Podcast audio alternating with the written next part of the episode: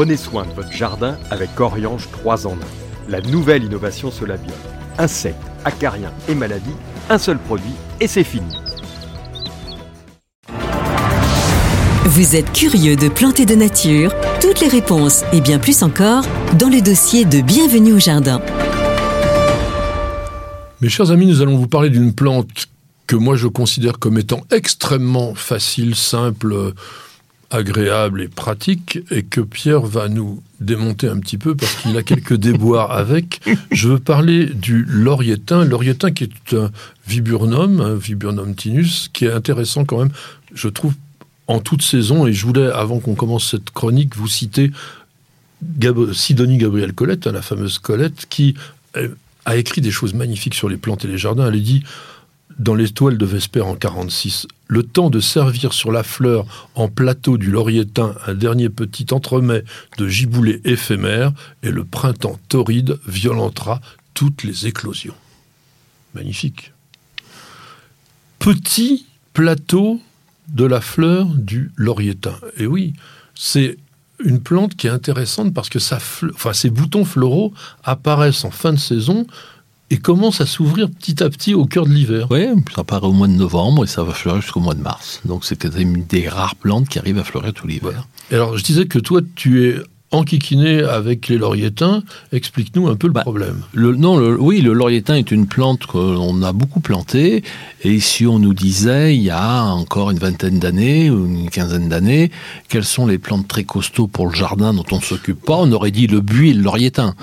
Le buis, on ne le plante plus à cause de la pyrale, et le lauriétain, en tout cas en Ile-de-France, je ne le plante plus à cause de la galéruque qui transforme les lauriétains. Les, les feuilles sont transformées en dentelle, c'est très laid. Et la plante, elle... Euh, voilà, et donc on a, ben, on fait comme pour le buis, c'est-à-dire que cette plante-là, ben, on la, on la plante plus pour l'instant, et euh, on attend de jours meilleurs pour elle.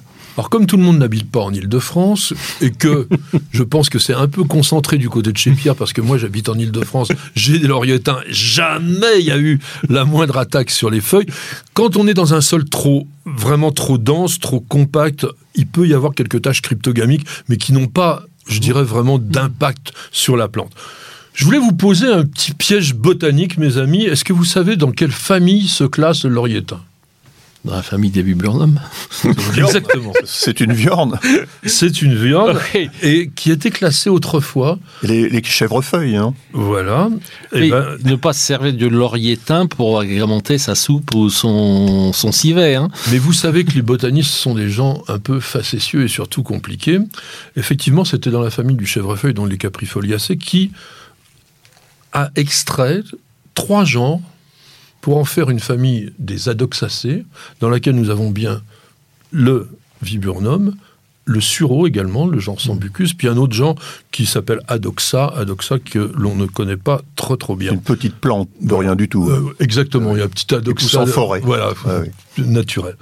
Alors, viburnum, ça vient du latin viburna, qui désignait un autre viburnum, une autre viorne, la viorne, la viorne lantane, qui peut d'ailleurs peut être un peu casse-pied cette, euh, cette plante quand elle pousse spontanément dans un jardin, ça, ça pousse assez vite, ça fait des grosses racines. Moi j'ai eu ça un jour, euh, on, a, on a du mal à l'arracher. Euh. C'est très triste comme plante.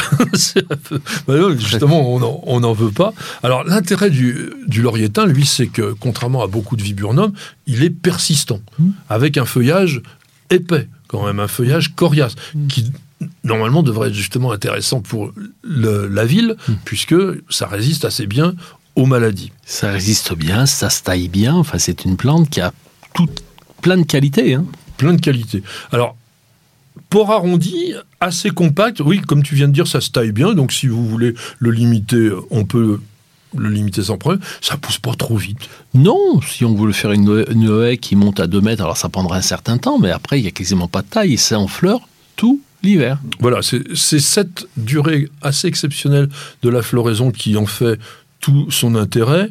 Après, on va l'utiliser souvent. Bah, tu parlais des, des haies composées, on peut en mettre dans les haies composées. Absolument. C'est Pour un jardinier qui fait du potager ou du verger, c'est une source d'auxiliaires, d'insectes auxiliaires, Qui viennent euh, dormir viennent- là-dedans. qui viennent butiner en hiver. Ah oui, butiner en hiver. Butiner en hiver. Donc Ouais, c'est- c'est c'est essentiel pour le maintien des cycles de ces, de ces entomophages, ces auxiliaires. Et en, en- en bac, euh, ça pousse très bien. Très bien. Donc euh, en ville, de nouveau, encore plus intéressant. Il y a des variétés, enfin des cultivars. Je ne sais pas s'ils sont extrêmement différents les uns des autres. Si, il y en a quelques-uns à feuillage panaché. Oui, puis tu en as certains avec des fleurs un peu plus grosses.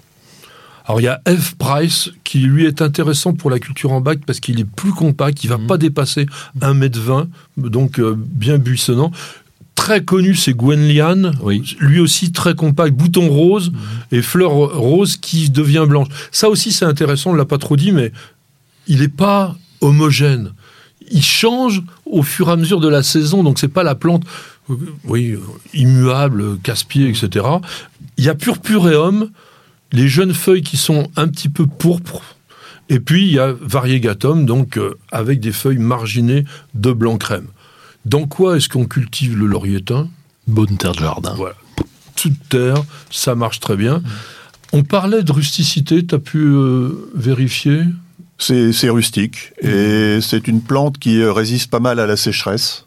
Oui. Bah, du fait du feuillage Euh, cori- coriace. Et comme beaucoup d'arbustes au feuillage persistant et à feuilles larges, adaptés à terme euh, au changement climatique.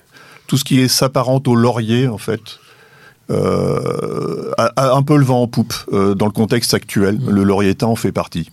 Il résiste au sec. Le laurietin, on l'a vu geler en 1984, mais il a fait moins 20 à Paris. hein. C'est ça, c'est Euh, ça. Voilà, donc on a Ouais. vu. Ouais. Et quand on dit résiste au sec, faites attention qu'en pot, ça ne résiste Ah. pas au sec l'hiver. L'hiver, il faut les arroser parce que c'est un feuillage persistant. Ici, il fait doux. euh, bah, la- les, les feuilles vont faire de la photosynthèse et elles ont besoin d'eau. Donc, euh, c'est résistant, très résistant au sec en pleine terre, mais pas en pot. Pas en pot. Bah, Il y, a- il y a peu de plantes qui sont résistantes au sec en pot, à part les succulentes. Les, Euh, les formiums, les Ouais. trachycarpus. Oh, mais les formiums, c'est c'est frileux. C'est pas, ah oui, euh, oui, c'est pas des plantes pour nos climats. Taille? Après la floraison, s'il y a besoin de tailler, Ouais, et ça se taille à la cisaille facilement. hein. Oui, on peut réduire les, les rameaux euh, à peu près de la moitié de leur longueur si on veut vraiment garder la compacité et favoriser la floraison. Souvent, la taille, elle a ça comme intérêt, c'est qu'après la floraison, si vous intervenez assez rapidement, vous allez provoquer ce qu'on appelle des, des rameaux anticipés, donc des nouveaux départs, qui eux seront porteurs de fleurs l'année suivante. Si vous le faites pas, parfois, su- surtout si vous mettez beaucoup de matière organique et tout ça qui, qui charge en azote, pouf, vous faites pousser des feuilles et puis vous n'avez pas au taux de fleurs que vous voulez. On a dit, donc maintenez quand même le sol un peu frais quand vous voulez, pailler, c'est important avec un compost euh, ou un mulch d'écorce ou de la paillette de lin, etc. Parce que en été, bah, ça va lui garder un petit peu de fraîcheur, même s'il résiste au sec, c'est quand même mieux pour lui. Si vous voulez le- le multiplier, c'est facile par bouture, mais pour bien les réussir, il faut faire une bouture à talons. Donc vous savez, une bouture à talons, c'est de prélever un petit morceau de l'écorce de la branche sur laquelle démarrait la pousse que vous utilisez comme bouture. Sinon, autre chose à dire là-dessus, mes amis? Non, non, c'est une plante vraiment. Je veux dire, je veux dire, s'il n'y avait pas ce, ce, ce- cette galéruque, euh, c'est une plante idéale pour le jardin. Bon, plaignez-vous pas de la galéruque, après tout, ça fait aussi partie de la biodiversité. Bien sûr.